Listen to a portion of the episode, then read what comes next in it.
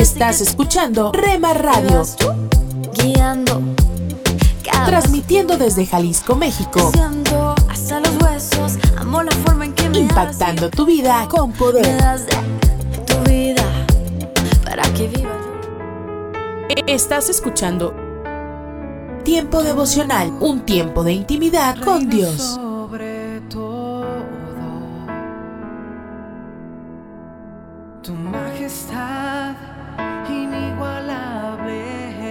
Escucha de lunes a viernes a partir de las 6 a.m. Tiempo devocional, un tiempo de intimidad con Dios.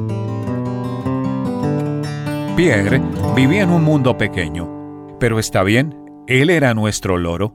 Lo teníamos en una jaula en la cocina para que pasara tiempo rodeado de gente. De día su jaula estaba descubierta. Por la noche estaba cubierta, como nos dijo la gente de la tienda. Normalmente yo me despertaba primero y levantaba la manta que lo cubría por la noche. Siempre abría el lado que le permitía ver hacia la cocina. Y luego me di cuenta que estaba dejando la parte trasera de su jaula cubierta. Ese era el lado que daba al exterior de la casa y le daba a Pierre una vista del vecindario más allá de nuestra cocina. Entonces, una vez que destapé ese lado, no había forma de que se quedara estancado mirando la cocina. Inmediatamente dio la vuelta, miró por la ventana ese extraño mundo que había hacia afuera.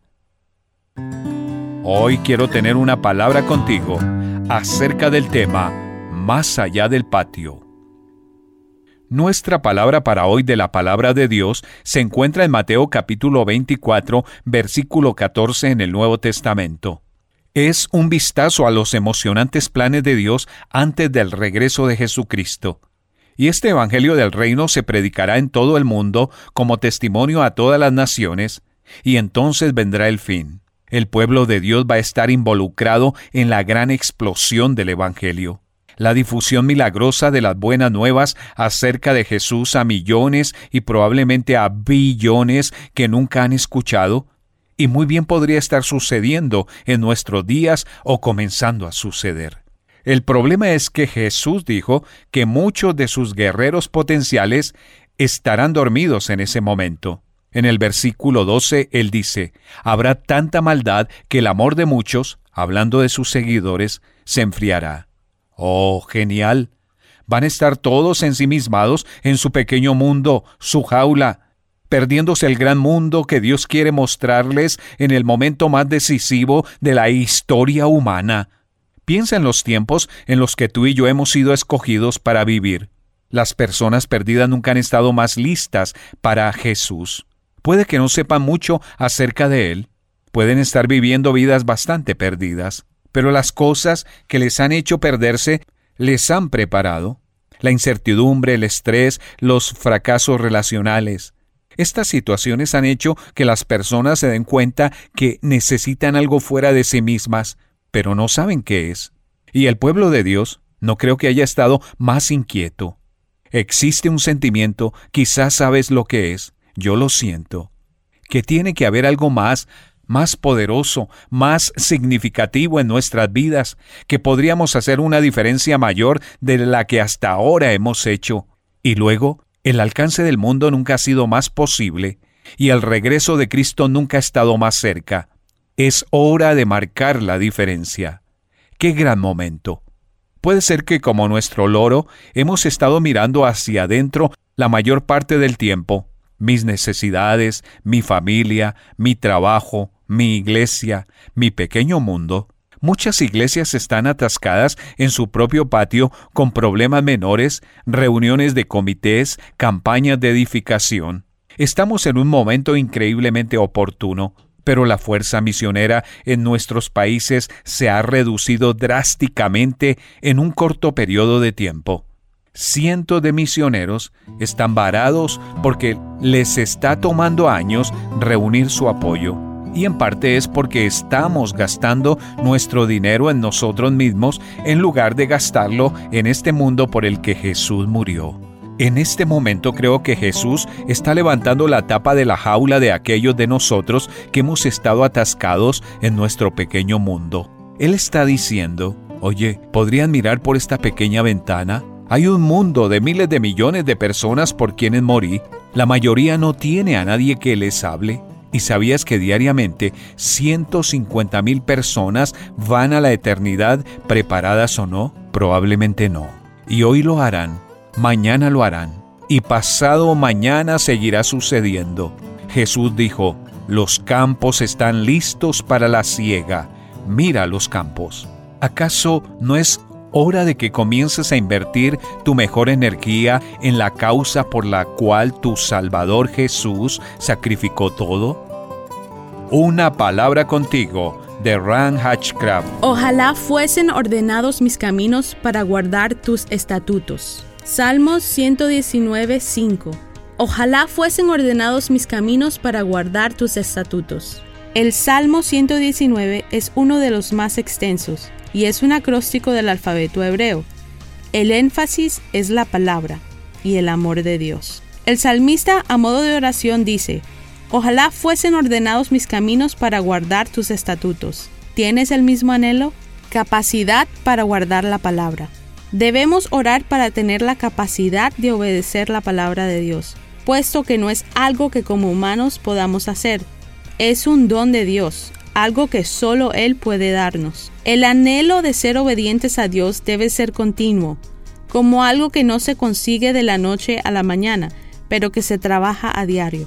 Como consecuencia, la vergüenza que produce el pecado no estaría presente en nuestra vida, porque viviríamos conforme a la voluntad de Dios. Salmos 119, 6 al 7 entonces no sería yo avergonzado cuando atendiese a todos sus mandamientos. Te alabaré con rectitud de corazón cuando aprendiere tus justos juicios. Un salmista no solo resaltaba la importancia de alabar al Señor y guardar su palabra, sino que hace un énfasis en que lo que hace lo hace con rectitud de corazón.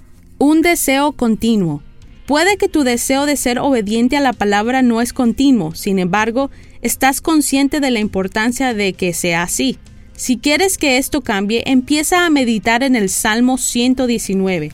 Estúdialo, que sea parte de todos tus días. Dios no quedará indiferente al esfuerzo que hagas, y a pesar de que te cueste ser obediente y guardar sus mandamientos, poco a poco será algo que nacerá de tu corazón, porque la palabra te inspirará. La palabra de Dios no es un libro cualquiera, es uno que tiene la capacidad de transformarnos, confrontarnos, relevarnos a Dios y su voluntad. Salmo 119.10 dice, Con todo mi corazón te he buscado, no me dejes desviarme de tus mandamientos.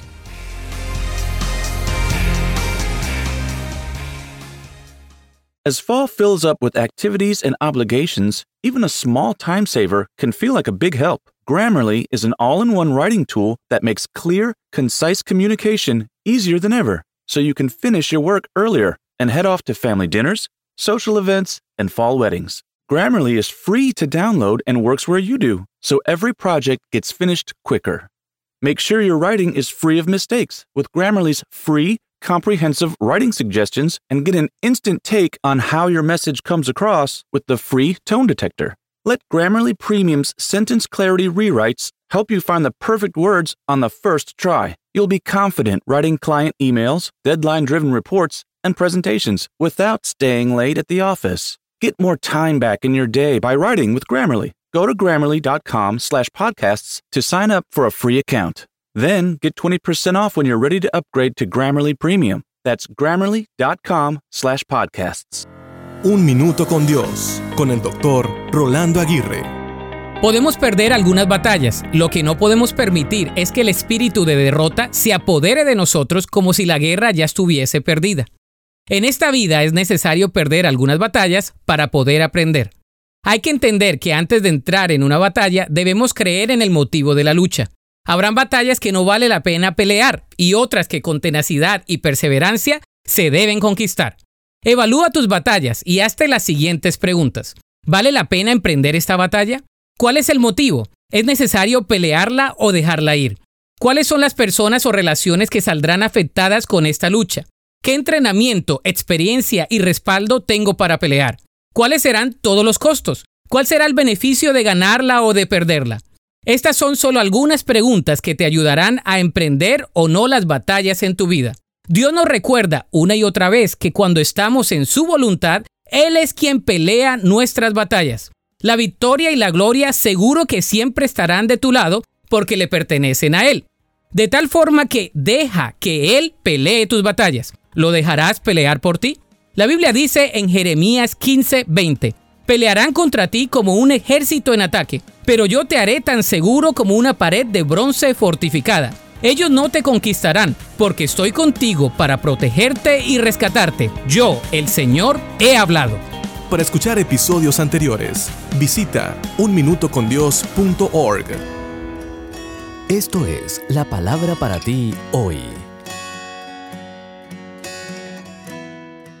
Y la palabra para ti hoy es la verdad de la creación, cuarta de una serie de cinco escrita por Bob Gass. En Primera de Corintios 15:39 leemos, No todos los cuerpos son iguales. La Biblia lo dice así, no todos los cuerpos son iguales. Hay cuerpos humanos, también los hay de animales terrestres, de aves y de peces. Y un autor lo escribió así, la Biblia nos dice que los animales no entienden. Fuimos creados a imagen de Dios. No somos meramente una forma elevada de especies en la balanza evolutiva. Como seres humanos somos conscientes de nuestro ser. Dios es el yo soy y nosotros sabemos que somos. Comprendemos que existimos. Entre otras características únicas, tenemos una capacidad innata para apreciar la creación de Dios. ¿Qué animal contempla con asombro la majestuosidad del Gran Cañón? ¿Qué animal se alegra ante el sonido de la música? ¿Qué animal entre las bestias establece sistemas de cortes y asigna justicia a las criaturas semejantes a él? Somos seres morales. Si bien las aves y otras criaturas tienen instintos para crear, hacer nidos y esas cosas, nosotros tenemos la capacidad para descubrir las leyes ocultas de la electricidad.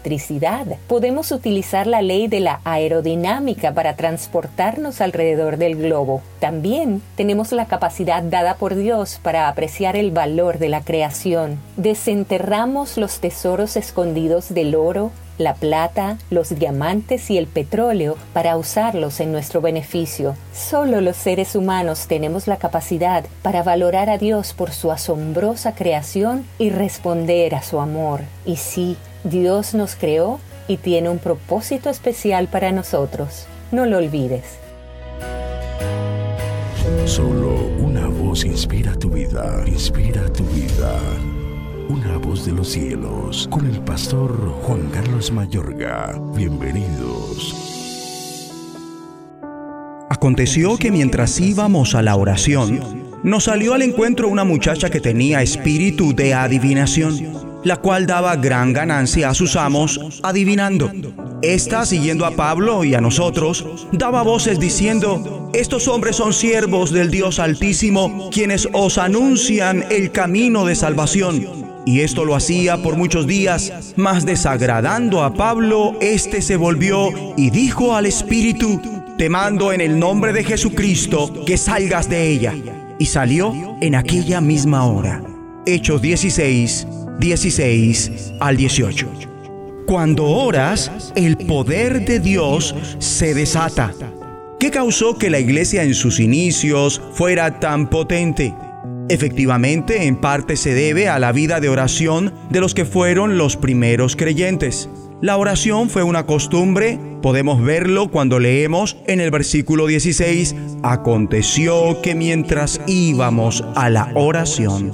Esto sobreentiende que no únicamente oraban a solas, sino que se congregaban para orar juntos a cada instante. La oración cristiana puede mucho porque oramos en el nombre de Jesús de Nazaret, no en el nuestro.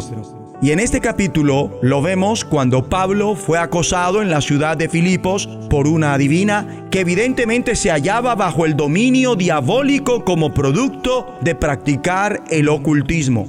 A la postre, Luego de algunos días de esto, Pablo ya no pudo tolerar sus retaílas que parecían no tener fin, así que volviéndose, reprendió al espíritu. En el nombre de Jesucristo te ordeno que salgas de ella. En ese mismo instante el espíritu salió fuera.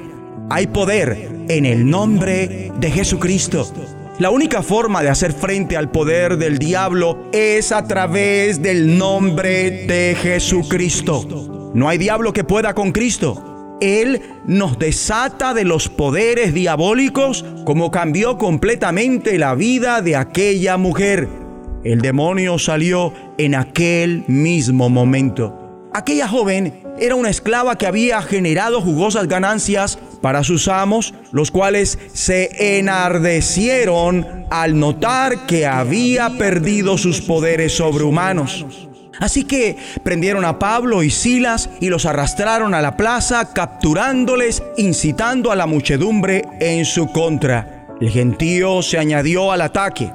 Amable oyente, si comenzamos a hacer la diferencia, siendo radicalmente exclusivos según la voluntad divina. Por esto la vida no siempre va a ser fácil. Algunas de nuestras perspectivas y actitudes que son de acuerdo a la perfecta voluntad de Dios puede que sean muy poco aceptables o incluso parezcan ilegales. Los ataques no son obligatoriamente un indicador de fracaso, lejos de pueden ser un indicador de éxito.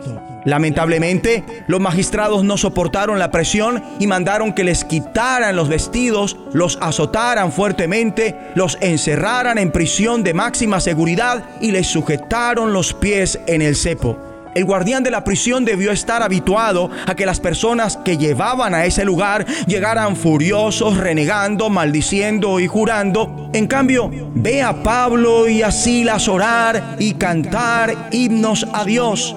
Mi amigo y amiga, la mezcla de oración y alabanza es muy poderosa. Desencadena la intervención divina. En el caso de ellos, un terremoto estremeció aquella cárcel y todas las puertas se abrieron el carcelero estaba a punto de suicidarse, pues creyó que todos los prisioneros se habían fugado y temía las consecuencias. Pablo, con el chance de fugarse, prefirió seguir allí y conducir a su carcelero a Cristo. En el instante que el apóstol Pablo le garantizó que todos los prisioneros continuaban allí, el carcelero preguntó, ¿qué tengo que hacer para ser salvo? Y eso fue lo que se conoce como una ocasión para ganar almas. Pablo enseña al carcelero lo que debía realizar y de ese modo este con su hogar luego los pone al tanto, creyeron en Cristo y fueron bautizados. Su vida instantáneamente inicia con un cambio, tiene misericordia y lava las heridas de Pablo y Silas y después los alimenta. Tanto él como su hogar se alegraron mucho y desean que los reconozcan abiertamente como cristianos, pasando a ser miembros y fundadores de la congregación de Filipos.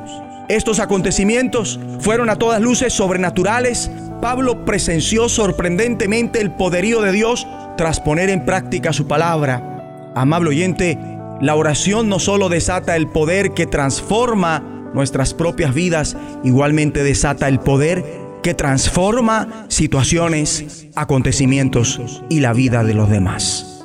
Vamos a orar. Dios Padre, favorécenos para ser en este aspecto más como la iglesia en sus inicios.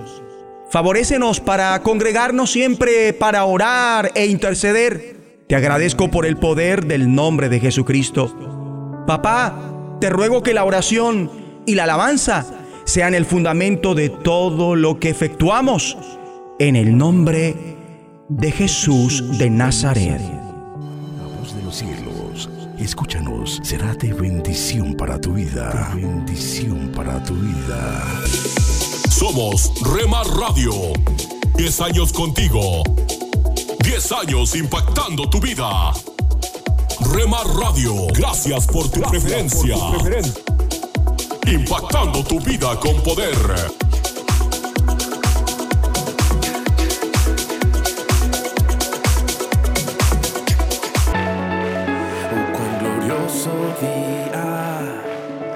Estás escuchando Rema Radio. Transmitiendo desde Jalisco, México. impactando tu vida con poder.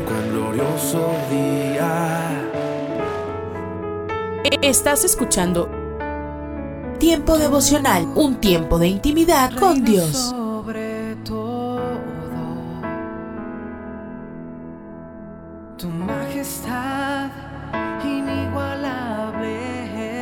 Escucha de lunes a viernes a partir de las 6 a.m. Tiempo devocional, un tiempo de intimidad con Dios. Presentamos La Buena Semilla, una reflexión para cada día del año. La buena semilla para hoy se encuentra en Apocalipsis capítulo 3 versículos 8 y 11. He puesto delante de ti una puerta abierta, la cual nadie puede cerrar. Yo vengo pronto, retén lo que tienes. La reflexión de hoy se titula Cartas a las iglesias, Filadelfia. La ciudad de Filadelfia controlaba una de las rutas más grandes del Imperio Romano, uniendo Europa al Oriente. Su situación geográfica daba a la iglesia local una posición estratégica para propagar el Evangelio, pero allí había muchos adversarios religiosos, la sinagoga de Satanás. En esas condiciones el testimonio y el servicio de esos cristianos eran difíciles. Entonces, desde el principio de esta carta, el Señor les muestra que Él los conoce. Tienes poca fuerza, has guardado mi palabra y no has negado mi nombre. Les hace esta promesa animadora he puesto delante de ti una puerta abierta, la cual nadie puede cerrar. Esta aprobación de Jesús hasta su regreso, vengo pronto, nos alienta. Jesús es la puerta por la cual Él nos lleva a Dios el Padre. Él abre a los cristianos una puerta para servirle, para anunciar el Evangelio y para congregarse de una manera que lo honre guardando su palabra. Retén lo que tienes. Recomendación dirigida a la iglesia local, pero también a cada uno de nosotros. ¿Cuál es esta puerta abierta la cual nadie puede cerrar? Cuando en todos los aspectos de nuestra vida, relaciones familiares, laborales, escolares, entre vecinos, etc., retenemos firme lo que hemos aprendido de Cristo y permanecemos aferrados a Él, descubrimos que ningún obstáculo puede impedir que lo sigamos y testifiquemos de Él. Mi amigo, Jesús también es la puerta abierta para salir de nuestros propios pensamientos, de nuestros fracasos, de nuestro pasado, de las tradiciones que nos paralizan. Su amor nos ayuda cada día mediante la fuerza de su palabra y de su Espíritu Santo. Para escuchar este y otros programas, le invitamos que visite nuestra página web en labuenasemilla.com.ar.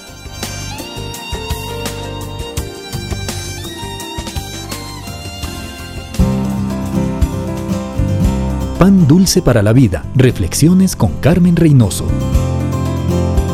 Obedecer. Esa no es una palabra popular en nuestros tiempos. Estos son tiempos de libre albedrío, derechos humanos, liberación, autoestima y autodeterminación.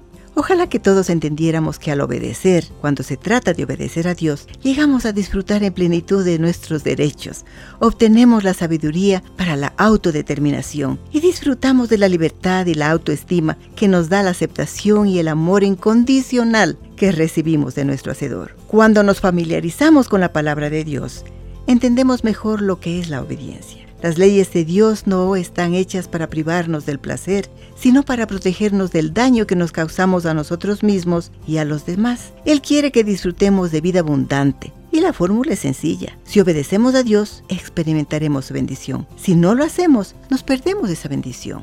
Amable oyente, ¿Desea sentirse aceptado, útil, feliz y libre? Busque a Dios. Necesitamos de su dirección, su sabiduría, su poder para obedecer. La ley de Dios está hecha para nuestra protección. Si usted es de los que obedecen la ley de Dios, no tema por su futuro. La bendición de Dios está con usted. Pan dulce para la vida. Reflexiones con Carmen Reynoso. Hola, te saluda Johnny Erickson Tara. Recuerdo cuando vivía en el rancho de nuestra familia haber visto a una gallina dar refugio a sus polluelos. Los pollitos andaban libremente alrededor de la gallina, pero solo que ella levantaba el ala, esos polluelos iban corriendo a tomar refugio bajo su ala. O si tan solo tú y yo fuésemos como esos pollitos cuando surgen los problemas, corriendo para encontrar refugio bajo la sombra del ala de Dios porque Jesús ya nos dio la invitación. Cuando Jesús miró hacia la ciudad santa, gritó, Oh Jerusalén, cuántas veces quise reunir a tus hijos, como reúne la gallina a sus pollitos debajo de sus alas, pero tú no quisiste. La lección, cuando el problema se acerque y Dios te ofrezca la protección de su ala, no seas uno de los que no quieren. Corre bajo sus alas. Hola lectores de la Biblia. Bienvenidos a la sinopsis de la Biblia.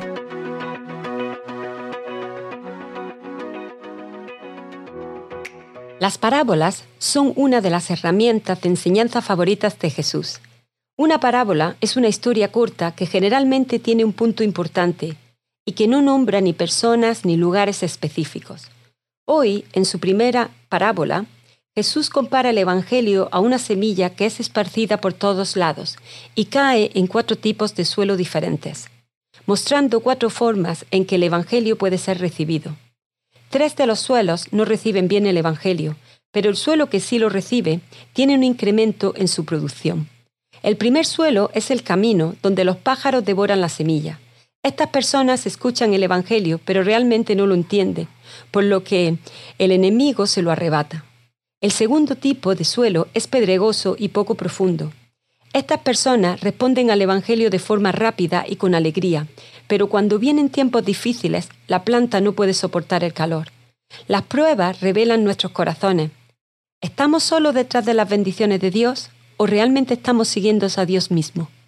El tercer tipo de suelo es un suelo espinoso, donde las semillas hacen sus raíces, pero los espinos las ahogan y desplazan. Jesús compara los espinos a las preocupaciones del mundo y al engaño de las riquezas. Aquí, la abundancia es la que rebasa a la semilla, tal como las pruebas lo hicieron en el segundo tipo de suelo. Finalmente está el cuarto tipo de suelo, el suelo bueno, el que escucha el Evangelio, lo entiende y da fruto. Cuando Jesús cuenta por primera vez esta parábola, no da ninguna explicación. Él está hablando a un grupo grande con personas de diferentes ciudades. Cuando sus discípulos lo apartan y le dicen, Nadie sabe de lo que estás hablando. Él responde, Sí, lo estoy haciendo a propósito. Ustedes lo van a entender, pero no las personas con corazones endurecidos. Sean agradecidos por la bendición de tener corazones suaves y oídos abiertos, porque ustedes están viendo cosas que muy pocas personas podrán experimentar. Luego, él explicó la parábola a sus discípulos, pero no a toda la multitud. Jesús vuelve a Capernaum y enseña en la sinagoga. Hemos leído antes acerca de esta escena, pero hay dos cosas que vale la pena recalcar en el relato de Mateo. Primero, por lo menos él tenía siete hermanos y hermanas, Santiago, José, Simón, Judas y todas sus hermanas, lo que significa que por lo menos tenía tres. Segundo, ellos llamaban a su papá José el carpintero, pero este es un malentendido de la traducción original. La palabra usada aquí en griego es tecton, que significa constructor o artesano. Cuando Inglaterra tradujo la Biblia al inglés por primera vez, ellos asumieron que eso significaba carpintero, porque los constructores y artesanos en Inglaterra usaban madera. Pero los constructores y artesanos en Israel trabajaban primordialmente con piedra, ya que ésta era mucho más abundante que la madera por lo que probablemente Jesús es más constructor que carpintero, lo que encaja mejor en la historia que les cuenta y las analogías que usa. Las escrituras lo llaman la roca y la piedra que los constructores desecharon, quien llegó a ser la piedra angular. Como un tectón, él ha estado dando forma a las cosas hechas de roca desde el primer día de la creación, comenzando con la misma tierra. Además de los doce apóstoles, probablemente hay algunas mujeres que viajaban con ellos, María Magdalena, Juana, Susana y muchas más. Esto es notable especialmente en este tiempo.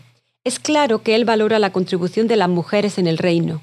Al parecer, estas mujeres eran proveedoras, porque ellas ayudaban con sus propios recursos. Algunas de estas mujeres probablemente tenían grandes riquezas y estatus social, como Juana, quien estaba casada con el administrador del rey Herodes, y otras quienes tenían una mala posición social, como María Magdalena, que tenía siete demonios antes que Jesús los expulsara. Este es mi vistazo de Dios. Hay una gran diversidad entre los seguidores más cercanos de Jesús, él viaja con pescadores pobres, recolectores de impuestos bien posicionados, miembros de familias del séquito del rey, una mujer que estuvo poseída. Mantiene una amplia gama de acompañantes.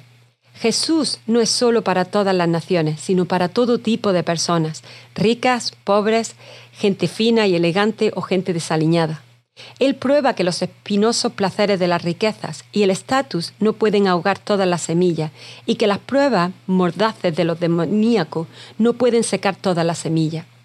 Y que los simples pescadores que aparentemente parecen ser suelo pedregoso pueden llegar a ser rocas, como Pedro, cuyo nombre significa piedra, y aún en contra de todas las posibilidades todavía pueden dar frutos. Una de las cosas más hermosas de la soberanía de Dios es que Él puede tomar el suelo menos pensado y convertirlo en un jardín. Él es donde el júbilo está. La sinopsis de la Biblia es presentada a ustedes gracias a D-Group, estudios bíblicos y de discipulado que se reúnen en iglesias y hogares alrededor del mundo cada semana. Lecturas diarias de Unánimes. La lectura de hoy es tomada de dos porciones del Sermón del Monte. Vamos a leer del Evangelio de Mateo el capítulo 6 versículos del 19 al 21 y el versículo 24, donde Jesús nos dice,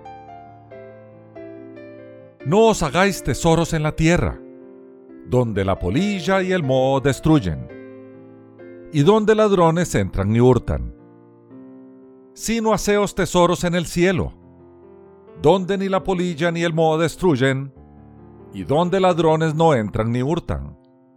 Porque donde esté vuestro tesoro, allí estará también vuestro corazón. Ninguno puede servir a dos señores, porque odiará al uno y amará al otro, o estimará al uno y menospreciará al otro. No podéis servir a Dios y a las riquezas. Y la reflexión de este día se llama El Dios de la Conquista. Era jefe indígena de la región caribeña de la Guajaba. Huyó de Haití en canoa en el año 1511 junto a los suyos y fue a parar a la isla de Cuba. Allí se refugió en las cuevas y los montes de Oriente. Un día señaló una cesta llena de oro y dijo, Este es el Dios de los cristianos. Por Él nos persiguen. Por Él han muerto nuestros padres y nuestros hermanos. Bailemos para Él. Si nuestra danza lo complace, este Dios mandará que no nos maltraten. A los tres meses de atreverse a hacer semejante declaración, los españoles lo atraparon y lo ataron a un palo, cual serpiente venenosa. Antes de prender el fuego que lo reduciría a carbón y ceniza, un sacerdote le prometió que si aceptaba bautizarse, le esperaría la gloria y el eterno descanso. La valiente víctima le preguntó, en ese cielo, ¿están los cristianos? Ante la respuesta afirmativa del instruido sacerdote, el aborigen eligió el infierno y se dispuso a que el representante de Dios encendiera la leña cuyas llamas lo habrían de consumir.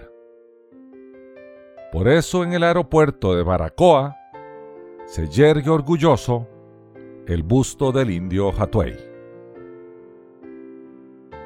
¿Quién hubiera pensado que un indígena iletrado llamado Hatuey fuera el inusitado instrumento que Dios habría de usar para recalcar una de las lecciones más importantes del Sermón del Monte? Hatuey tenía razón. El oro había llegado a ser el Dios de los únicos cristianos que él tuvo la desdicha de conocer. Pero lo que ignoraba era que ese Dios carecía de poder. Si no tenía poder ni para hacer de veras felices a aquellos aventureros españoles, menos poder tenía para salvarlo a él de semejante avaricia. De modo que su danza a ese Dios fue en vano.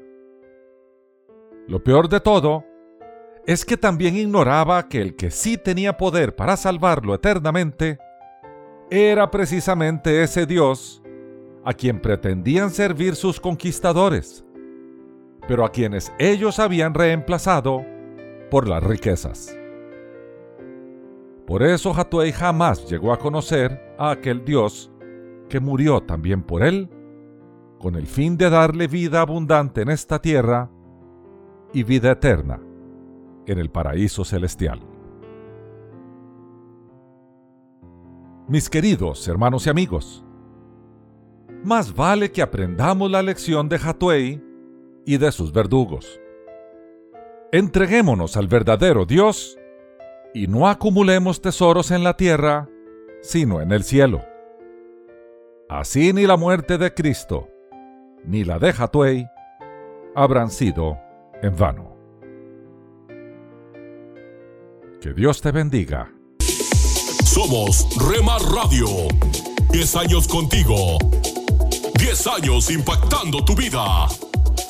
Remar Radio, gracias por tu preferencia. Impactando tu vida con poder.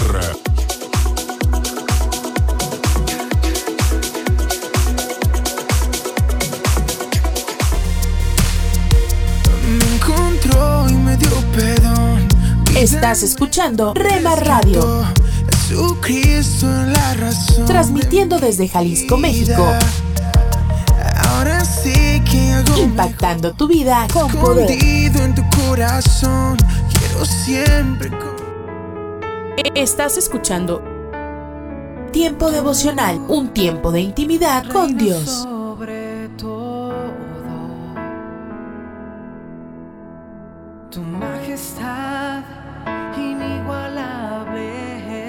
Escucha de lunes a viernes a partir de las 6 a.m. Tiempo devocional, un tiempo de intimidad con Dios. En las nubes de la incertidumbre, el dolor y el desaliento, surge un rayo de esperanza en la voz internacional de la radio de Guillermo Villanueva.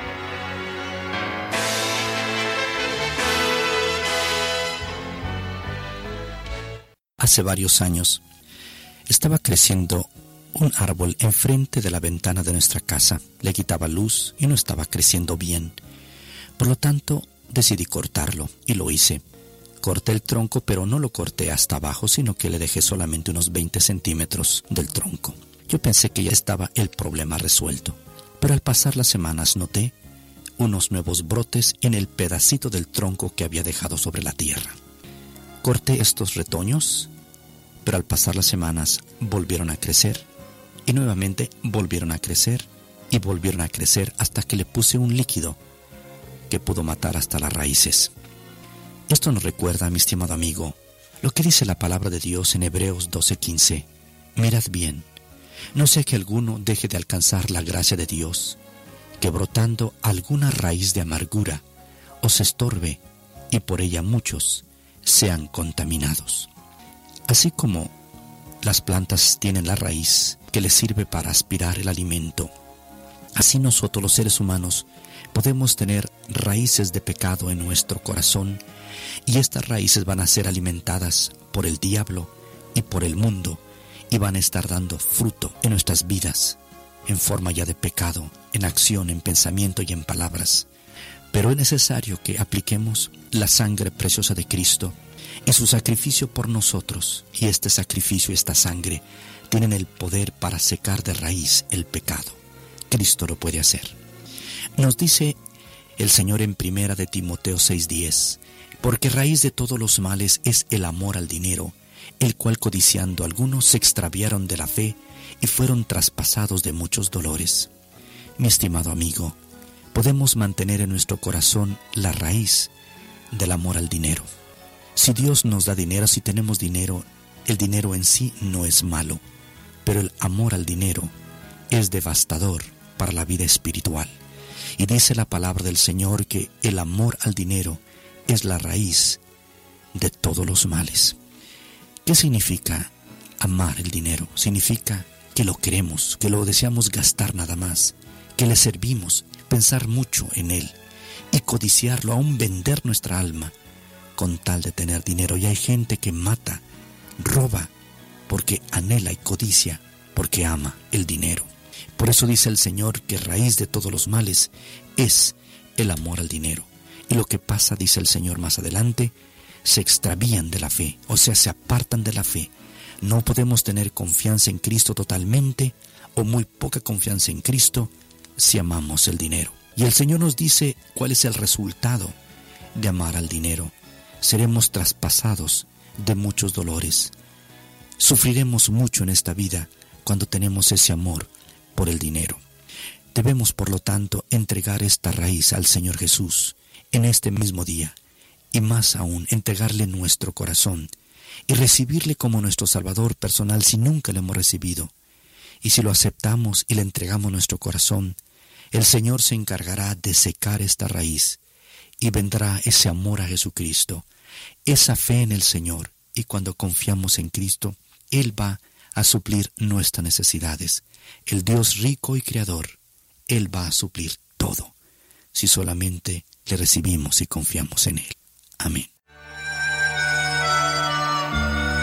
Esperamos que esta audición, un rayo de esperanza, haya penetrado en su corazón.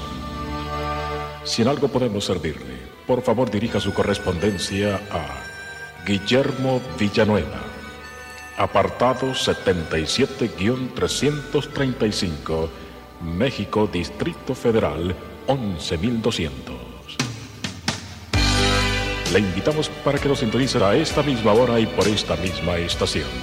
Muchas gracias por la amabilidad de su atención.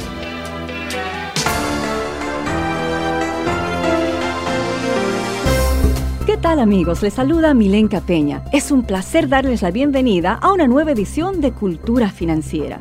Les invito a escuchar al conocido autor y conferencista, el doctor Andrés Panasiuk, quien compartirá con nosotros otro interesante tema con ese estilo que lo caracteriza.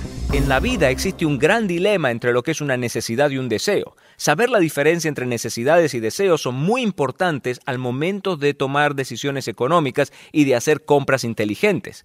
Le voy a decir lo que Dios dice con respecto a los deseos. Él habló de los deseos en la parábola del sembrador. En tercer lugar, si usted recuerda, la semilla sembrada cayó entre espinos. Él dijo que los espinos eran la riqueza y los placeres de la vida.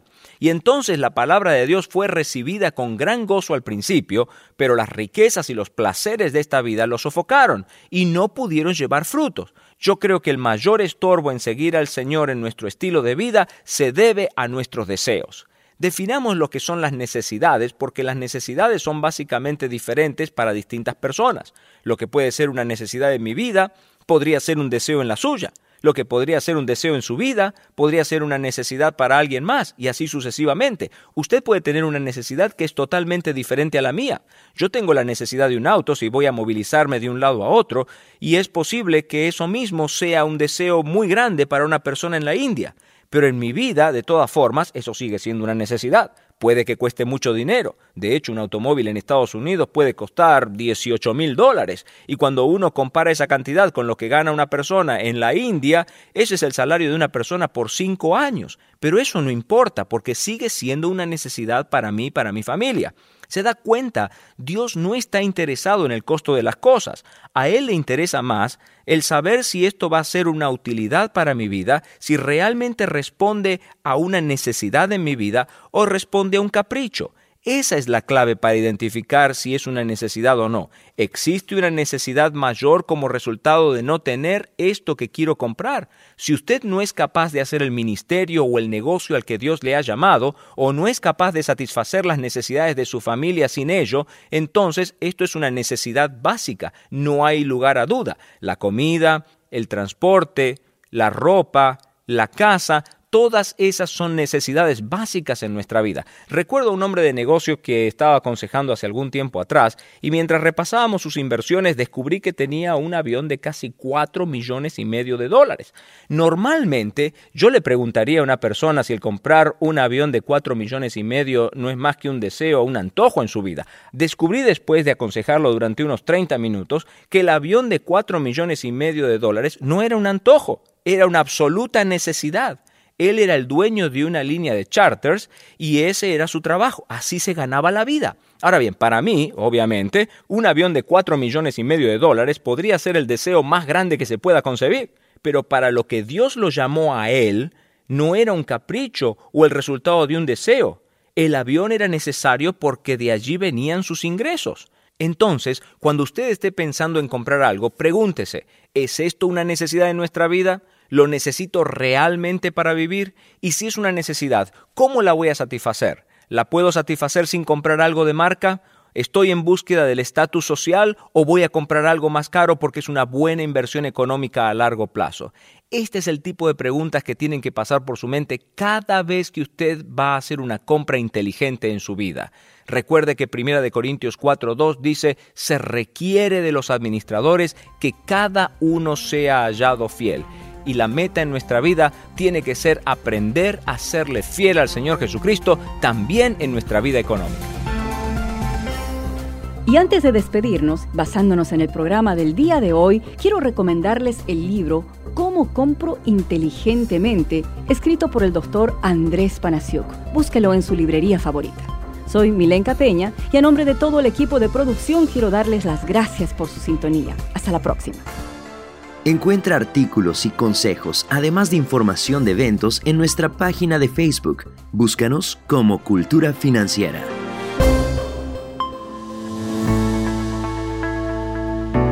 Tome unos momentos para recibir ánimo y renovación con pautas para vivir. ¿Cuál es su pensamiento sobre el mañana? Algunos dicen, comamos y bebamos porque mañana moriremos. Si esto describe su manera de pensar, hay algo que falta en su vida. La esperanza cree que el mañana le dará las respuestas a las preguntas y problemas que le desconciertan hoy. La Biblia habla del mañana 60 veces. Si bien nos advierte a no ignorar el deber y la responsabilidad del presente, se refiere al mañana como una nueva oportunidad para ver a Dios hacer cosas asombrosas. Hace mucho tiempo leemos en el Antiguo Testamento que Josué le dijo a Israel que se limpie y se purifique, porque mañana el Señor hará un milagro entre ustedes. ¿Es eso una ilusión pensar en el mañana? No. Y esta es la razón. Dios no siempre da soluciones instantáneas a los problemas de hoy. Algunas cosas no se pueden arreglar con la rapidez con la que se prepara un café, o simplemente al decir palabras mágicas o agitando una varita en el aire. Pero debido a que usted cree que Dios todavía está en control, que las promesas de su palabra son verdaderas, puede descansar en la esperanza del mañana y enfrentar el día de hoy de la mejor manera. Nada que suceda en la vida es una sorpresa para nuestro Padre Celestial. Cuando llegue el mañana, Dios estará allí para darle la bienvenida, tomar su mano y ayudarle a entender que el mañana puede ser hermoso. Nunca renuncie a la esperanza de que cada día viene con bendiciones y que en la noche habrá descanso para recobrar fuerzas y enfrentar el día de mañana. Acaba de escuchar a Eduardo Palacio con Pautas para Vivir, un ministerio de Guidelines International. Permita que esta estación de radio sepa cómo el programa le ha ayudado. Acompáñenos en la próxima emisión de Pautas para Vivir. Gracias por su sintonía.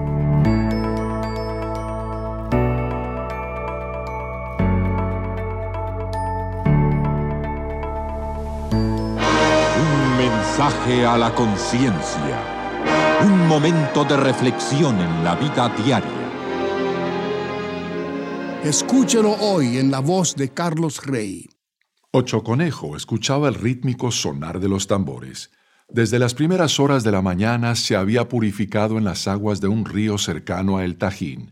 Ahora sus dos servidores se afanaban por vestirlo. Había que concluir con el honroso trabajo de ataviar a este afamado jugador de pelota.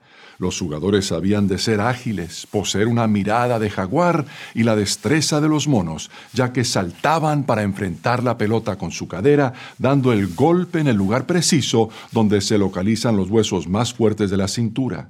Si la pelota pegaba en los muslos, provocaba brutales moretones, incluso podía romper los huesos de la pierna o peor aún, si golpeaban las cercanías del estómago o el hígado, podía hacer estallar las vísceras del jugador. Por todo ello los jugadores debían proteger sus órganos más delicados con gruesos cinturones rellenos de tela y cubiertos de piel que amortiguaban el peligroso impacto de la pelota. El cuidado de los antebrazos se lograba con bandas hechas también de algodón y de cuero, mientras que las manos, los talones y las rodillas se envolvían con tiras de piel de venado muy curtidas. Finalmente el jugador estaba listo para afrontar su destino. Para esta ocasión asistieron ocho jugadores. Los caracoles sonaron y todo el mundo puso atención en el sacerdote principal que llevaba en sus manos la sagrada pelota de hule, es decir, de caucho. La música cesó y se hizo un mágico silencio. Ocho Conejo fue el primero en dar el golpe con su cadera, iniciando así el rítmico y violento transcurrir del juego. El equipo de Ocho Conejo empezó a dar muestras de cansancio. Ocho Conejo saltó para recibir la pelota que desde atrás había lanzado el más ágil jugador del equipo contrario y al golpear la pelota, ésta tomó otra dirección, provocando en el público un grito lastimero. De inmediato, los sacerdotes ordenaron que el juego terminara. Habían observado con terror que la pelota marcaba el fatal designio. El sacerdote principal indicó al líder del equipo contrario que sujetara por los brazos a Ocho Conejo en la piedra sagrada, sujetando el cuchillo de sílex con la mano derecha, mientras con la izquierda sujetaba la cabellera de la víctima, enterró de un golpe el navajón en el punto preciso, donde está la vena que nutre de sangre el cuerpo. Posteriormente, de manera muy ágil, cortó por el frente y desprendió la cabeza de la columna vertebral. La sangre brotaba incontenible, mostrando al pueblo que así llegaría la lluvia que tanto esperaban. La cabeza fue levantada en alto y algunas gotas de sangre cayeron sobre la pelota. Así como en este relato prehispánico de la cultura totonaca de México, Ocho Conejo no se resistió a que lo sujetaran a una gran piedra en la que derramaría su sangre para salvar a su pueblo de una posible sequía física, Tampoco Jesucristo, el Hijo de Dios, se resistió a que lo clavaran a una cruz en la que derramaría su sangre para salvar a su pueblo de una segura sequía espiritual. Pero conste que Cristo no se sacrificó solo para salvar temporalmente a su pueblo judío, sino para salvar eternamente a todo el que en él cree. Si aún no se ha suscrito para recibir un mensaje a la conciencia por correo electrónico, le invitamos a que ingrese a nuestro sitio conciencia.net y se suscriba hoy mismo. Hola, soy Dorothy. Solo estaba considerando el hecho de que Jesús subió y el poder bajó. El poder no pudo bajar antes de que Él subiera. Eso es lo que sucedió en la resurrección y también en la ascensión. El poder bajó en Pentecostés. Observa esto Fue en Pentecostés cuando nació la iglesia. La iglesia nació con la llegada del Espíritu Santo para que podamos nacer de nuevo y pertenecer a esa iglesia. ¿No es sorprendente? ¿Has pensado en eso? En Hechos capítulo 5 versículo 32 leemos.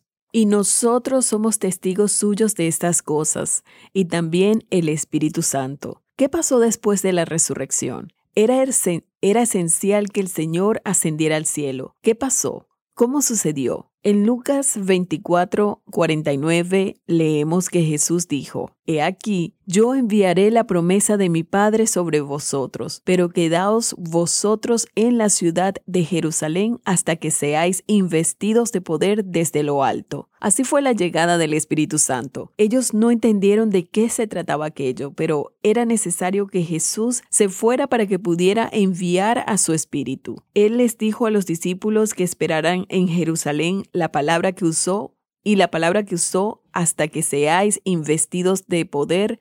Cuando piensas en algo que está investido, piensas en algo que está cubierto, ¿no es maravilloso?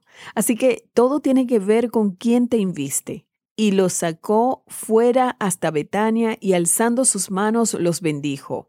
Y aconteció que bendiciéndolos se separó de ellos y fue llevado arriba al cielo. Ellos, después de haberle adorado, volvieron a Jerusalén con gran gozo y estaban siempre en el templo. Esto también podría haber sido una habitación al lado del templo, alabando y bendiciendo a Dios. Amén. Eso es la ascensión y la bendición de la alegría. Pero lo que siguió fue que días después Estaban esperando, estaban esperando allí en Jerusalén y esperando lo que él había prometido que sucedería, porque en Marcos 16 leemos, versículo 19. Y el Señor después que les habló fue recibido arriba en el cielo y se sentó a la diestra de Dios.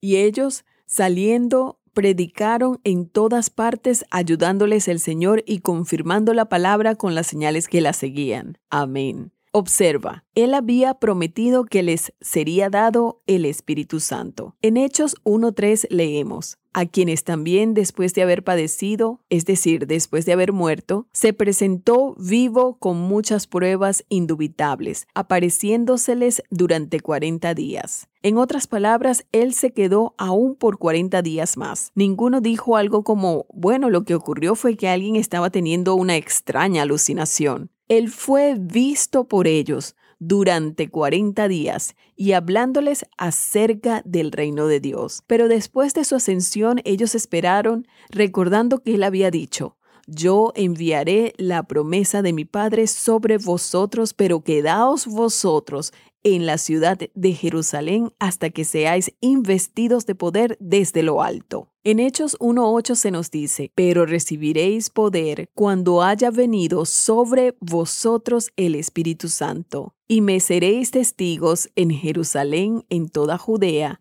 en Samaria y hasta lo último de la tierra. Sabes, el problema es que algunos de nosotros intentamos ir y hacer todo tipo de cosas sin saber nada del Espíritu Santo en nuestras vidas. Al parecer pensamos, bueno, sé que soy salvo y ahora voy a trabajar para Dios. Olvidamos el hecho de que somos salvos, pero lo somos sobre la base de que el Espíritu Santo fue dado a la iglesia cuando nació el día de Pentecostés. Cuando la iglesia nació y se le dio el Espíritu Santo fue para que tú y yo pudiéramos nacer y formar parte de esa iglesia, parte de ese cuerpo por todas las edades y por todo el mundo. Eso es lo que Dios está haciendo debido a su obra consumada. Así que el Espíritu Santo debe ser el vehículo para hacer esa obra a través de nosotros. Que el Señor Dios venga sobre ti en esta hora trayendo convicción para que digas, no soy yo, sino el poder de tu Espíritu, que mi boca dé testimonio de Jesús y de su gloriosa resurrección.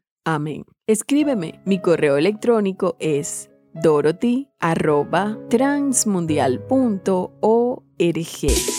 Somos Remar Radio. 10 años contigo. 10 años impactando tu vida. Remar Radio, gracias por tu preferencia. Impactando tu vida con poder.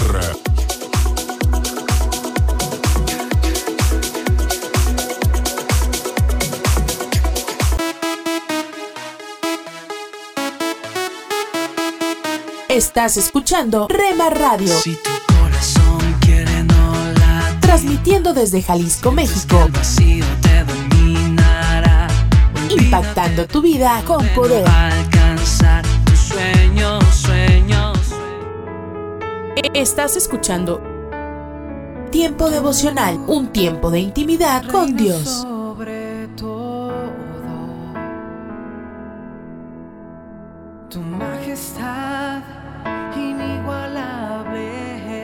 Escucha de lunes a viernes a partir de las 6 a.m. Tiempo devocional, un tiempo de intimidad con Dios.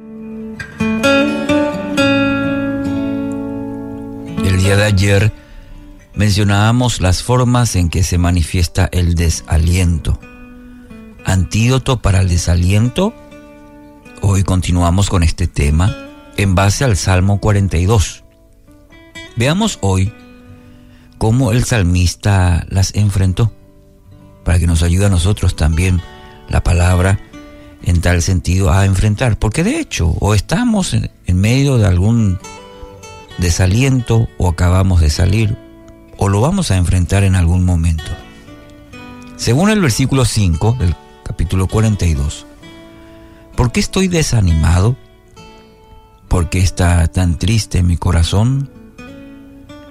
Estas preguntas que se hace el salmista es como un autoanálisis profundo, sincero que hace el salmista.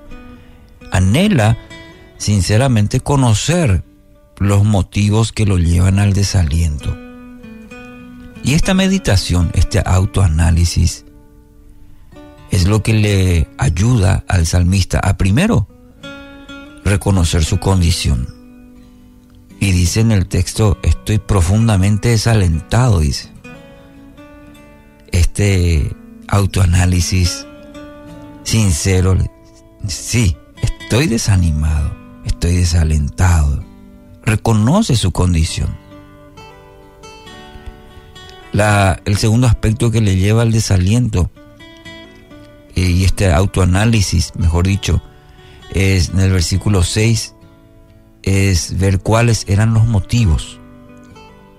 Importante, ¿no? Y en primer lugar porque había, había olvidado a Dios. Ya en el versículo anterior, en el versículo 5, nos muestra, nos revela que había olvidado a Dios. No era lo primero en su vida. Y eso, el hecho de olvidar, olvidar a Dios, le había traído un desenfoque en su vida. Eh, como diría un querido pastor, el salmista sufrió de las tres D, despistado, desubicado y desorientado. Y sí, cuando nos olvidamos de Dios, cuando Dios no es el centro, lo primero en nuestra vida, nos desenfocamos. Entonces, es la situación del salmista que lo lleva a esta condición. En el versículo 6 encontramos la actitud correcta ante el desaliento. Fíjese, la palabra clave es pero. Pero. Reconoce situación, hace un autoanálisis, reconoce su situación. Y viene el segundo paso, el pero no se hace del Yaranga. Dice, pero, es decir, va a venir algo importante a continuación. Me acordaré de ti. Me acordaré de ti. Aún desde el lejano monte Hermón, donde nace el Jordán, desde la tierra del monte Mizar. No importa la condición, es decir, no importa tampoco la distancia. Lo que el salmista dice, ahora decide pensar. Palabra clave, pensar. En otra versión dice meditar. No importa la condición en que está hoy o la distancia donde esté, en qué lugar. Ahora decide, palabra clave, decide pensar. Recordar la fidelidad y poder de Dios. Y esto, fíjese qué importante, esta actitud, esta decisión de pensar, de meditar, de recordar cómo Dios ha sido fiel con él, recordar el poder de Dios, seguramente en, varios sucesos, momentos de su vida el salmista, y esto lo va a conducir a una alabanza genuina. Fíjense el versículo 8. Pero cada día el Señor derrama su amor inagotable sobre mí y todas las noches entono sus cánticos y oro a Dios que me da la vida. Recuerda el día de ayer que decíamos una de las características del desaliento era la tristeza. Y cuando estamos tristes lloramos. Pero ahora fíjese la diferencia. Al recordar, al decidir, pensar, recordar la fidelidad y el poder de Dios, esto cambia la vida del Hijo de Dios y se produce una alabanza. Y no es una alabanza momentánea, dice el salmista, genuina, constante. Pero cada día el Señor derrama su amor inagotable sobre mí. La diferencia, el contraste. Y ahora, todas las noches, entono sus cánticos y oro a Dios que me da la vida. Un antídoto para el desaliento, entonces, querido oyente, es meditar en la bondad de Dios para con nosotros, es meditar el amor, la misericordia, la bondad de Dios para conmigo, hacia mí. Centrar nuestros, nuestros pensamientos. Es lo que hizo el salmista. Eh, seguramente la lista era larga de necesidades, de sufrimientos, pero él decidió pensar, centrar sus pensamientos en el poder de Dios y en su fidelidad. Si lo fue ayer, lo será hoy. Y ese, este mensaje también es para usted. Usted debe centrar sus pensamientos. Por eso el apóstol Pablo nos habla que tenemos la mente de Cristo, de manera que podamos tener los pensamientos dirigidos a Dios en la capacidad ilimitada de Dios, no en lo que nosotros podemos. Porque si si lo hacemos de esa manera, tendremos el resultado como el salmista.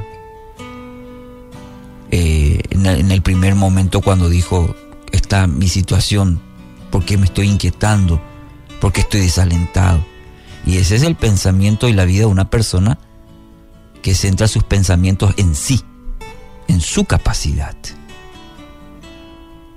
Diríamos que este es un salmo antidepresivo leer lo que la Sagrada Escritura nos narra, nos cuenta, nos acerca sobre la bondad de Dios, meditar en ello y vivirlo, querido oyente, va a producir nuevo aliento en su vida. De ahí la importancia de decidir, pensar, ir a la escritura, de manera que nos ayude a ver la fidelidad de Dios y su poder que actúa en la vida de sus hijos y a través de sus hijos. Así que hoy, bueno, quiero animarle a poner a, Dios como única esperanza, como su única esperanza. Y pueda rendirlo todo a Dios, rinda su vida y todo su ser, entregue su vida a Cristo, al único que lo conoce y puede sacarlo de su estado actual. Recuerde, ante el desaliento no son las situaciones, es el cimiento donde colocamos nuestra vida. Alimento para el alma. Lecturas diarias de inspiración producidas por Radio Transmundial.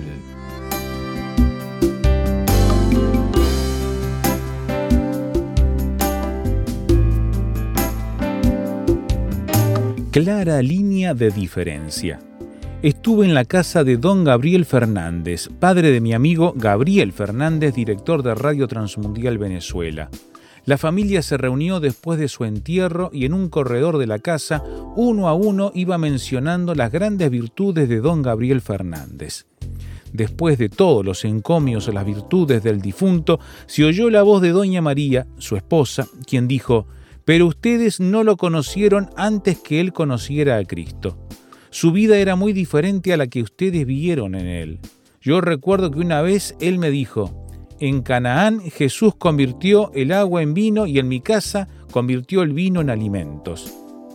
Y comentaba con entusiasmo su testimonio de salvación. Uno de los primeros versículos que aprendí como nuevo creyente fue 2 de Corintios 5:17, texto clave en la lectura de hoy. Muestra que el creyente debe marcar una clara línea de diferencia entre su antes y su después de haber entregado su vida a Cristo. Es lamentable cuando esa línea no se distingue con claridad. Hay quienes profesan haber recibido a Cristo, mas no muestran ninguna línea de diferencia en sus vidas. Pareciera que no están conscientes del cambio que Dios realiza en la vida de todo creyente verdadero. Algunos dicen, yo soy así porque así nací, y no ven la necesidad de cambiar en nada. Hmm. La línea de diferencia entre la vida sin Cristo y la vida en Cristo debe estar bien marcada. La vida en Cristo se nota por los cambios en las costumbres, en los estilos de vida y en los frutos que lleva esa vida delante de sus prójimos. ¿Lo tiene usted? Meditación escrita por Carlos Perdomo, Aruba,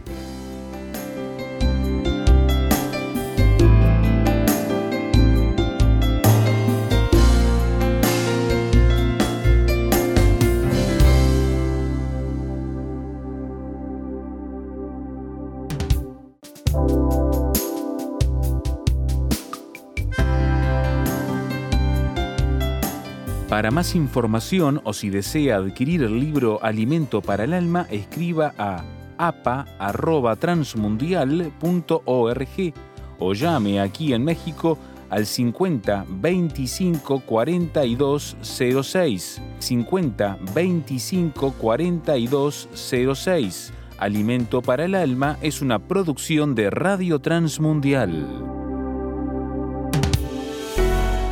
El secreto del cambio es enfocar toda tu energía, no en luchar contra lo viejo, sino en construir lo nuevo, dijo el filósofo Sócrates.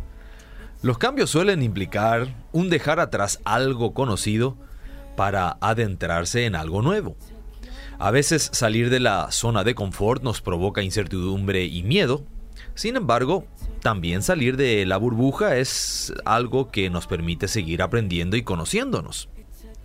Interesante lo dicho por Albert Einstein. Estoy agradecido a todos los que me dijeron que no. Gracias a ellos lo estoy haciendo por mí mismo. ¿Cuántos de los que han tenido o tienen un vehículo se vieron ante la realidad de tener que decidir si realizar una reparación seria o solamente un mantenimiento pequeño al auto, con algunos ajustes leves como para que, digamos, funcione por un tiempito más? Solo cuando dejamos que la reparación sea completa y a fondo, es cuando nos entregan el vehículo como nuevo. El mismo cuestionamiento nos podemos hacer de cómo vemos la vida. ¿Qué necesitamos cambiar? Por lo general, no requerimos de un profesional para determinar nuestra actitud hacia la vida.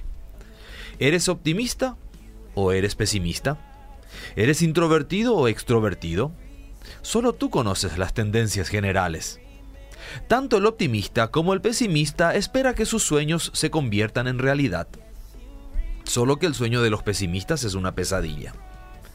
¿Cuál es tu actitud ante los acontecimientos que vives? ¿Qué necesitarías para hacer los ajustes necesarios?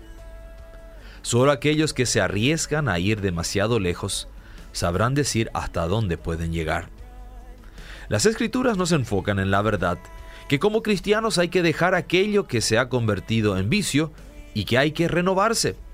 No viviendo como antes, cuando los malos deseos dirigían nuestra manera de vivir. Y debemos dejar que el Espíritu Santo renueve los pensamientos y las actitudes. ¿Cómo te ha alentado Dios en el pasado? ¿De qué modo podría querer obrar a través de ti para alentar a otra persona?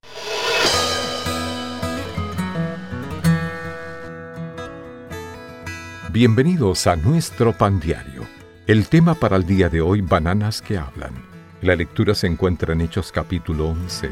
Bernabé exhortó a todos a que con propósito de corazón permaneciesen fieles al Señor.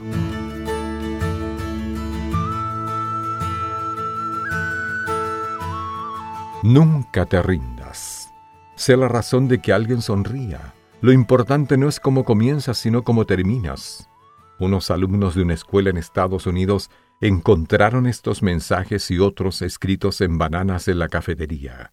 El gerente había dedicado tiempo para escribir notas alentadoras en esas frutas a las que los chicos apodaron bananas que hablan.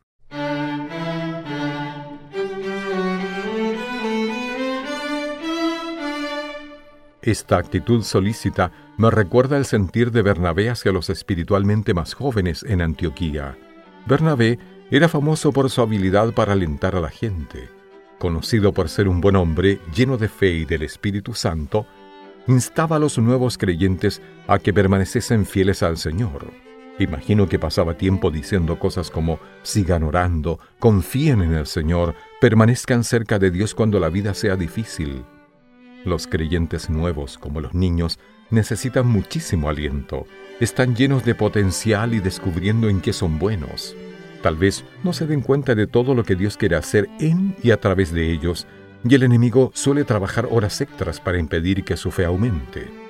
Los que hemos caminado con Cristo durante un tiempo, entendemos cuán difícil puede ser vivir para Dios, que todos podamos dar y recibir aliento mediante la guía del Espíritu de Dios. Padre que pueda alentar a alguien hoy. Para tener acceso a más información y otros recursos espirituales, visítenos en www.nuestropandiario.org. Párate a un lado. Observa el paisaje a tu alrededor. Alza la vista a conceptos eternos. Recuerda que lo esencial es lo invisible a los ojos. Haz una pausa en tu vida con Pablo Martini. Si te digo que tu vida puede cambiar radicalmente solo en 52 segundos, posiblemente me digas que eso es imposible. Era sábado a la noche de un tranquilo día de abril. Nada parecía alterar la normalidad de aquel fin de semana, cuando de repente la tierra tembló. Empezó a sacudirse bajo nuestros propios pies. En cuestión de segundos, mi esposa, yo y otros habitantes del barrio nos encontrábamos en la esquina más segura, observando impertérritos cómo todo se tambaleaba. Te conté algo al respecto hace algunos días atrás, ¿recuerdas? Refiriéndome a la zona segura donde acudir en esos casos. Pero quiero en esta oportunidad traer a reflexión la situación que están viviendo miles de damnificados que vieron perder todo el esfuerzo de sus vidas en lo que duró ese sismo, 52 segundos.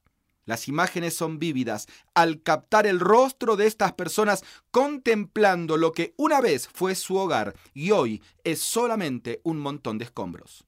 Una mezcla de confusión, inseguridad, desamparo y bronca es lo que transmiten esas imágenes. ¿Lo has vivido alguna vez? ¿Te has visto también sentado de cara a tu realidad presente, observando lo que quedó de tu salud, lo que quedó de tus hijos, lo que quedó de tu matrimonio derrumbado, tus finanzas o tus proyectos? Observas impotente cómo tu sueño se hizo pedazos en cuestión de días, horas, minutos, segundos. Consideras volver a empezar, pero miras los escombros que quedan de cimientos y te duele empezar, dudas en comenzar, se te hace difícil la tarea. Todo en un abrir y cerrar de ojos. Es que la vida es así, es fútil, imprevisible, a veces hostil e implacable, otras veces incongruente, muchas veces cambiante, pero tu temple debe ser firme, optimista, positivo. Recuerda que Dios nunca cambiará una circunstancia de tu vida si primero no ha logrado cambiar tu corazón.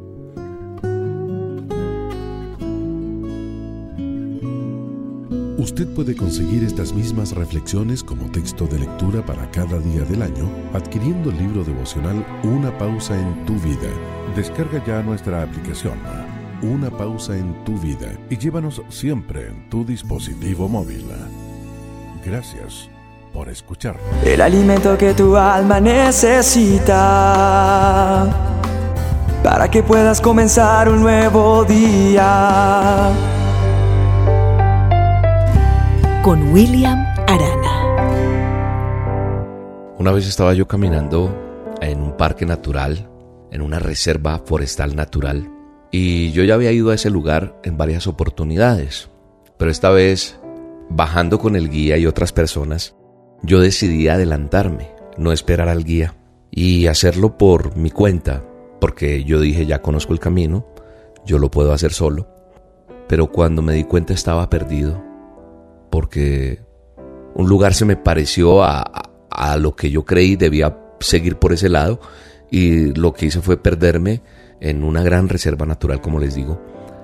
Y cuando me doy cuenta pasa el tiempo, sigo caminando y tal vez voy a llegar al sitio que yo creo. Cuando miro el tiempo sigue avanzando y ya era de haber llegado al refugio, al lugar donde uno se hospedaba, porque eran como unas cabañas y uno podía acampar allí, etcétera.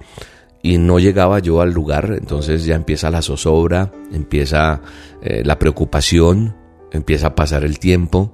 Me doy cuenta poco a poco que no tengo las condiciones para estar solo, es decir, no tengo agua, no tengo luz, no traigo una linterna, no traigo un equipamiento para pasar la noche, para acampar ahí, porque pensaba llegar al refugio y quedarme esa noche allá.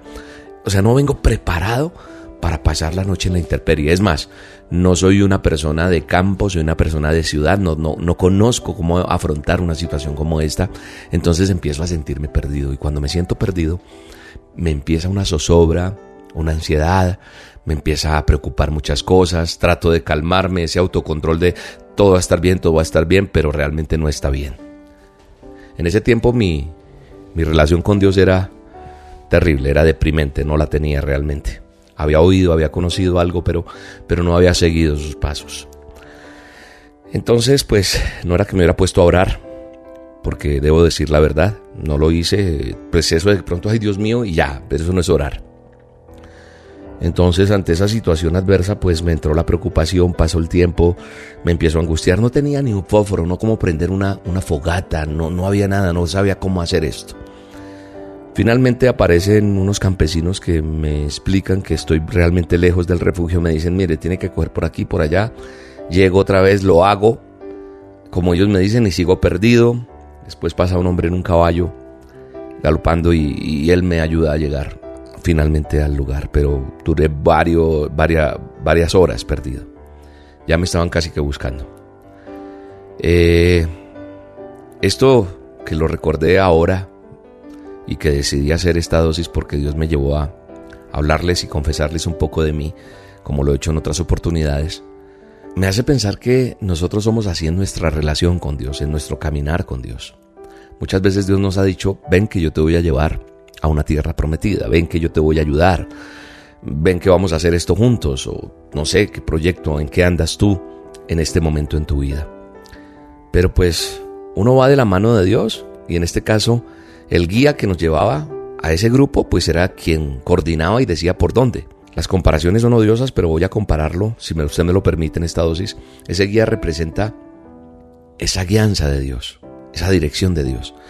Y cuando yo me salgo porque creo que yo puedo más, que yo sé por dónde debo coger, pues pierdo, como me pasó a mí. Me salí del grupo, me salí de esa guianza que teníamos de una persona experta que trabajaba en ese lugar, en esa reserva forestal, en ese parque natural, y resulté perdido. Y cuando uno está perdido, uno dice, ah, yo puedo, y uno sigue, y uno anda, y uno anda, y cuando se da cuenta está es perdido, y cuando se da cuenta no tiene muchas cosas, eh, se da cuenta que estaba más como de la otra, de la otra manera, sujetándose, y, se da cuenta que uno no está preparado para muchas cosas en la vida. Y la verdad, Dios nos ha llamado a cumplir una gran comisión. Nos ha llamado a formar una gran empresa como papás, como familia, como empresarios que pueden ser, como estudiante que eres. Esa es una empresa que tú estás desarrollando. Tú estás formando un hogar, tú estás formando una carrera, tú estás formando algo ministerialmente.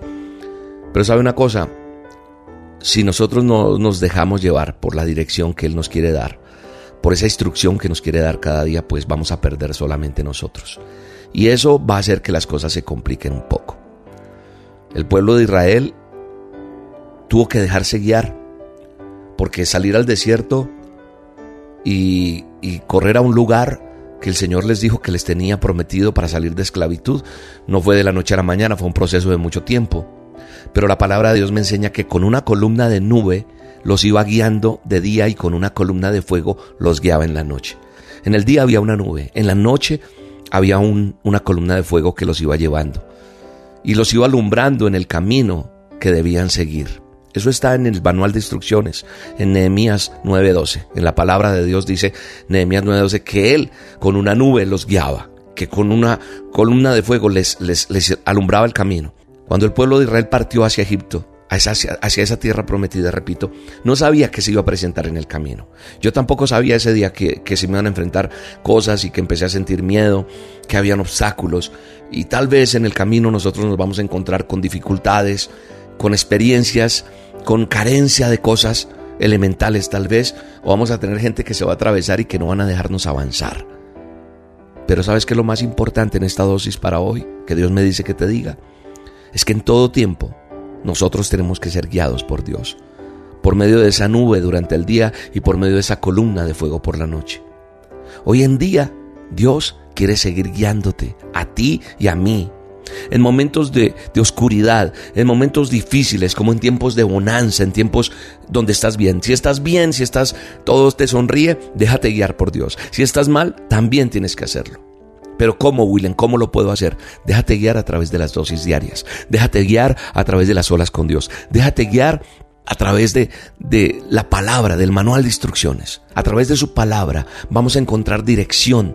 Por eso la palabra de Dios está impregnada en todo lo que yo hago, porque es mi manual de instrucciones y es lo que te vengo enseñando día a día. Es el manual de instrucciones que te va a llevar a la dirección correcta, al lugar correcto. Es lo que tú necesitas para tomar las mejores decisiones. Las decisiones en la vida no son las que te diga el tarot, el horóscopo, el brujo allí, no. Las mejores decisiones son arrodillarte, tomar la palabra de Dios, escuchar la dosis y decirle, Señor, háblame y, leer su manual de instrucciones y te va a guiar y te va a llevar por el camino de la verdad, por el camino de la justicia, por ese camino donde a pesar de las dificultades, a pesar, de, a pesar del oscuro, Él va a estar ahí. Él va a estar siempre ahí.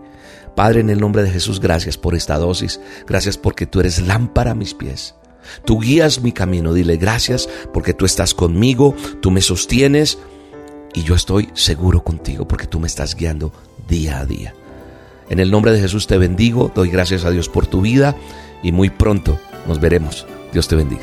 Tómame tus brazos, tómame las manos, camina aquí a mi lado no me dejes, por favor. Toma mi destino, toma mi camino. De ti estoy confiado. Siempre mírame, Señor. Es que yo sin ti, yo no sé lo que es vivir. Es que yo sin ti ni siquiera sé existir. Te necesito.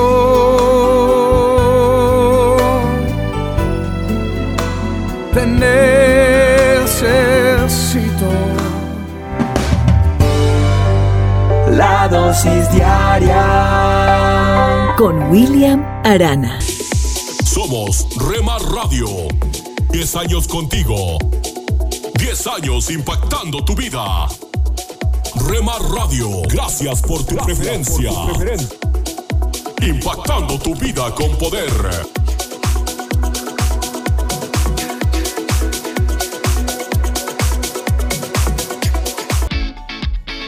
Los caminos de mi rey. Estás escuchando Rema Radio. Transmitiendo desde Jalisco, México.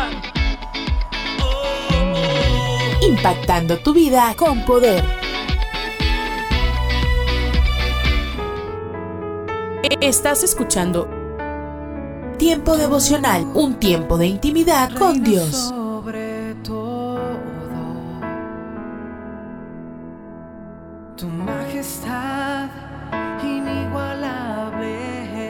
Escucha de lunes a viernes a partir de las 6 a.m. Tiempo devocional, un tiempo de intimidad con Dios.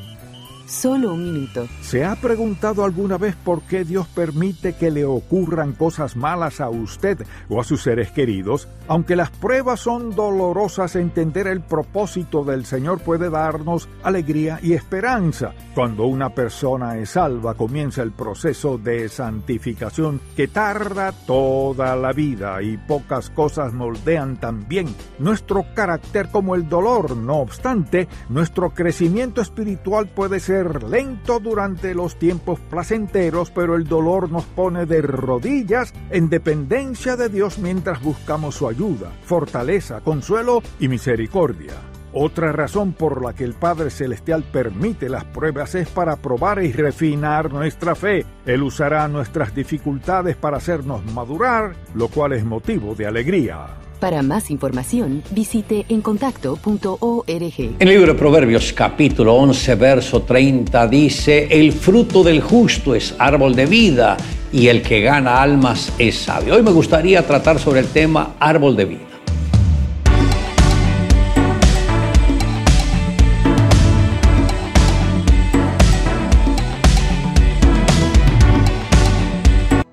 La salvación de las almas es el deseo ardiente del corazón de Dios, razón por la cual esto debe ser un arte combinando el tiempo de Dios, la unción divina y la sensibilidad al Espíritu Santo para movernos en la dimensión de lo sobrenatural. Puesto que el alma es eterna, debemos pedir a Dios que nos haga expertos en el arte de rescatar las almas de la potestad de las tinieblas a la potestad de Cristo, pues Jesús es el único camino que nos puede conducir a la vida eterna. Ganar es un proceso donde se anuncia el Evangelio, pero a la vez ayudando a la gente a descontaminarse de su pasado. Ganar es un privilegio que Dios le confió a aquellos que fueron redimidos por la sangre del Cordero de Dios, razón por la que Jesús se hizo hombre. Ahora debemos entender que para comunicar el Evangelio se necesita de todo un ejército, el cual debe estar conformado por hombres y mujeres redimidos y transformados por la sangre del Cordero de Dios y cuya pasión sea el ganar almas. Como enseña 1 Samuel capítulo 10, verso 26, cuando eligieron a Saúl como rey, y dice, y fueron con él los hombres de guerra cuyos corazones Dios había tocado. Dios escoge a aquellos que estarán a nuestro lado en la tarea que Él nos ha confiado. Son hombres de guerra cuyos corazones Dios ha tocado y los ha preparado para esta actividad. Y ellos además tienen una gran compasión por los perdidos. El Señor nos enseñó sobre la gran estrategia de ganar almas a través del ejemplo de la mujer samaritana, quien dejó su cántaro a los pies de Jesús y se fue rápidamente a conquistar a todo su pueblo y les dijo, venid porque he conocido un hombre que me ha dicho todo lo que yo soy, todo lo que he hecho, será este el Mesías. Y despertó la curiosidad de esta gente que ellos dijeron, vamos a conocer a este hombre. Y después de que estuvieron con Jesús, por dos días le dijeron a la mujer, ya no creemos por tu palabra, ahora nosotros nos hemos dado cuenta que este es el Hijo de Dios. Charles Spurgeon dijo, si yo fuera absolutamente egoísta y no me preocupara más que por mi propia felicidad, aún así me preocuparía por ganar almas para Cristo, porque nunca conocí alegría más indescriptible, pura y rebosante que llenara mi ser como la del día que vi a uno que había hallado a su Salvador por medio de mí. El que gana almas es sabio, dijo el proverbista en el capítulo 11, verso 30. ¿Cuál es la sabiduría entonces? Ganar almas. No dice el que hace dinero es sabio, no dice el que seduce es sabio, no dice el que estudia mucho es sabio, no, solamente el que gana almas es sabio. Y usted, apreciado amigo, hermano, en el Señor Jesús, tiene toda la oportunidad de invertir su vida en muchos que todavía nunca han escuchado del Señor Jesucristo y estas personas van a recibir palabra, aliento de vida a través de sus labios. Salga de la zona de confort y busque aquel que está necesitado. Un hombre llamado George Thomas era un pastor en un pequeño pueblo de Irlanda.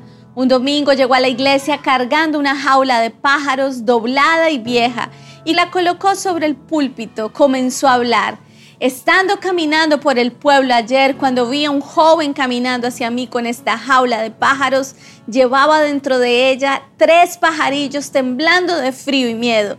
Detuve al muchacho y le pregunté, ¿Qué vas a hacer con ellos? Los voy a llevar a casa, me voy a divertir con ellos, molestarles, sacarles las plumas y hacerles pelear, respondió el joven. El pastor estuvo callado un momento y le dijo, ¿cuánto quieres por esos pájaros, hijo? Usted no quiere estos pájaros, señor, son tan solo unos simples pájaros viejos del campo. Ni siquiera son bonitos. ¿Cuánto deseas? preguntó el pastor otra vez. El muchacho dijo, déme 10 pesos. El pastor buscó en su bolsillo y sacó un billete de 10 pesos, los colocó en la mano del muchacho. En un segundo el muchacho desapareció. El pastor levantó la jaula y la llevó a donde había un árbol y césped. Poniendo la caja en el piso, abrió la puerta y golpeando suavemente los barrotes, convenció a los pájaros que salieran, liberándoles Así como estos pájaros, Cristo abrió la jaula en la que nos encontrábamos y nos hizo libres, dándonos libertad de entrar a su presencia. Le invito a que me acompañe en la siguiente oración. Amado Dios, gracias porque extendiste tu misericordia para que entendiera de tu palabra y que pudiera llevar este conocimiento que has depositado dentro de mi vida en ganar a otros que no te conocen. Gracias Señor porque si tú estás con nosotros, ¿quién o qué contra nosotros? Te amamos Dios en Cristo Jesús. Amén. Declare juntamente conmigo, el fruto del justo es árbol de vida y el que gana almas es sabio.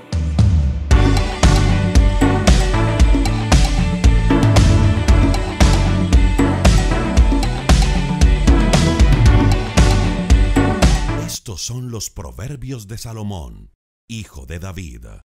Día 15, capítulo 15.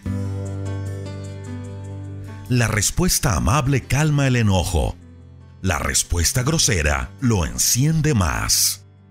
Cuando los sabios hablan, comparten sus conocimientos. Cuando los tontos hablan, solo dicen tonterías. Dios está en todas partes y vigila a buenos y a malos. Las palabras que brindan consuelo son la mejor medicina. Las palabras dichas con mala intención son causa de mucha tristeza. El que es tonto no acepta que su padre lo corrija, pero el que es sabio acepta la corrección. A la familia del hombre honrado nunca le falta nada. Al malvado sus ganancias le traen grandes problemas. Cuando los sabios hablan, comparten su conocimiento. Los ignorantes no hacen esto ni con el pensamiento. A Dios no le agradan las ofrendas de los malvados pero recibe con agrado las oraciones de la gente buena. A Dios no le agrada la conducta de los malvados, pero les muestra su amor a los que aman la justicia. Un buen castigo merece quien muestra mala conducta. Hasta merece la muerte quien no acepta ser corregido. Para Dios no están ocultos la tumba ni la muerte ni tampoco nuestros pensamientos. Al malcriado no le gusta que nadie lo corrija, ni se junta con los sabios. La tristeza y la alegría se reflejan en la cara. Los que aman el conocimiento siempre buscan aprender más, pero los ignorantes hablan y solo dicen tonterías. Para el que anda triste, todos los días son malos, pero el que anda feliz, todos los días son alegres. Más vale ser pobre y obedecer a Dios que ser rico y vivir en problemas. Las verduras son mejores que la carne cuando se comen con amor. Quien fácilmente se enoja, fácilmente entra en pleito. Quien mantiene la calma, mantiene la paz. Qué difícil es la vida para el que es perezoso. Y qué fácil es la vida para la persona honrada. El hijo sabio alegra a sus padres. El hijo tonto los avergüenza. El tonto encuentra muy graciosa su falta de inteligencia. El que es inteligente corrige su conducta. Ningún proyecto prospera si no hay buena dirección. Los proyectos que alcanzan el éxito son los que están bien dirigidos. Es muy bueno dar buenas respuestas, pero responder a tiempo es aún mejor. Los sabios van rumbo al cielo, los tontos rumbo a la muerte. Dios derriba la casa del orgulloso, pero protege los terrenos de las viudas. Dios no soporta los planes malvados, pero le agradan las palabras amables. El que siempre quiere tener más, hace daño a su familia. Pero el que no vende su honradez a causa del dinero, tendrá una larga vida. El bueno piensa antes de responder. El malvado habla y deja ver su maldad. Dios se aparta de los malvados, pero escucha la oración de los buenos. Una mirada amistosa alegra el corazón. Una buena noticia renueva las fuerzas. Si quieres ser sabio, acepta las correcciones que buscan mejorar la vida. Quien no acepta la corrección, se hace daño a sí mismo. Quien la acepta, gana en entendimiento. Quien obedece a Dios, gana en sabiduría y disciplina. Quien quiera recibir honores, debe empezar por ser humilde. Este es John MacArthur con otro momento de gracia. ¿Cuál piensa que es su responsabilidad cuando alguien que usted conoce está practicando un hábito pecaminoso? Bueno, el apóstol Pablo dijo, Hermanos, si alguno fuere sorprendido en alguna falta, vosotros que sois espirituales, restauradle con espíritu de mansedumbre. La frase sorprendido en alguna falta se refiere a caer en un pecado y estar atado a él, tal como un animal puede quedar atrapado en una trampa. Por lo tanto, cuando cualquier otro creyente que usted conoce está atrapado por cualquier pecado, el Espíritu Santo quiere que usted busque su restauración, pero solo si usted es espiritual, confiando en la sabiduría y la guía del Espíritu. Y no se olvide que usted debería estar ayudando a su hermano en un espíritu de mansedumbre.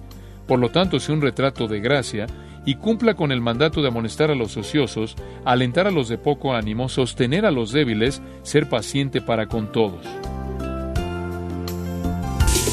Somos Rema Radio. 10 años contigo. 10 años impactando tu vida. Rema Radio. Gracias por tu preferencia. Impactando tu vida con poder.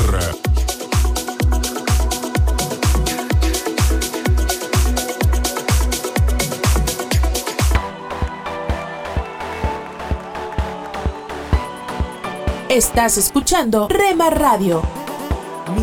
Mis pecados perdonó Jesús. Transmitiendo desde Jalisco, México. Su amor habló por mí en la cruz. Impactando tu vida con poder. Libertad, Jesús, Jesús. Estás escuchando Tiempo devocional, un tiempo de intimidad con Dios.